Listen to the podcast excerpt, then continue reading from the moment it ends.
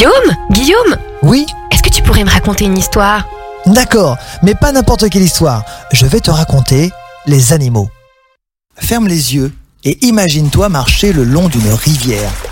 Tu observes des libellules voler le long du cours d'eau. Pourquoi sont-elles si rapides? Les libellules, comme la plupart des insectes volants, possèdent deux paires d'ailes. Elles sont rapides grâce notamment à leur corps long et élancé, bâti comme un missile. Mais toute rapidité n'est rien sans savoir où l'on va.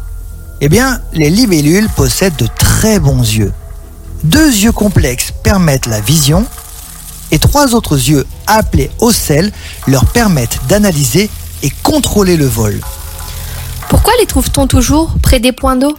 Elles ont besoin de beaucoup de plantes aquatiques afin de cacher leurs œufs des prédateurs. Après avoir éclos, les larves, comme des têtards, vivent dans l'eau chassant de petites proies. Puis, au bout de 2-3 ans, les larves quittent l'eau pour subir une dernière mue, comme le papillon qui sort de son cocon, et devenir ainsi une libellule. On peut en trouver en forme de cœur? Oui et non. La libellule n'a pas la forme d'un cœur.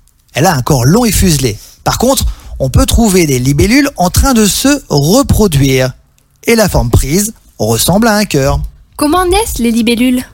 Les libellules pondent des œufs près de l'eau ou dans l'eau d'où sortira une larve.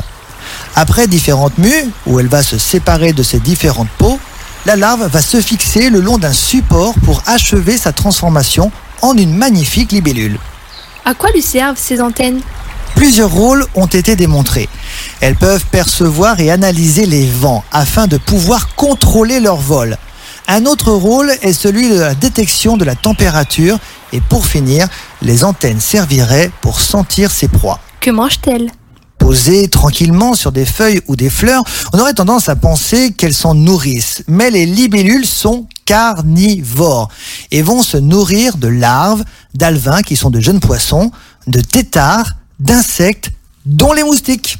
Comment font-elles pour respirer? Elles ont adopté il y a très très longtemps un système de respiration à la mode pour l'époque, il y a 200 millions d'années. Et oui, ça remonte. Elles n'ont pas de poumons, mais possèdent un système de trachée qui distribue l'oxygène directement aux cellules. Et si tu as de très très bons yeux et surtout beaucoup de patience, tu peux observer les contractions musculaires qui permettent sa respiration. Extraordinaire. Ce podcast vous a été proposé par Radio Pitchoun et compté par Clara Moreno et Guillaume Covini. Merci pour votre écoute. On vous dit à bientôt pour de prochaines histoires.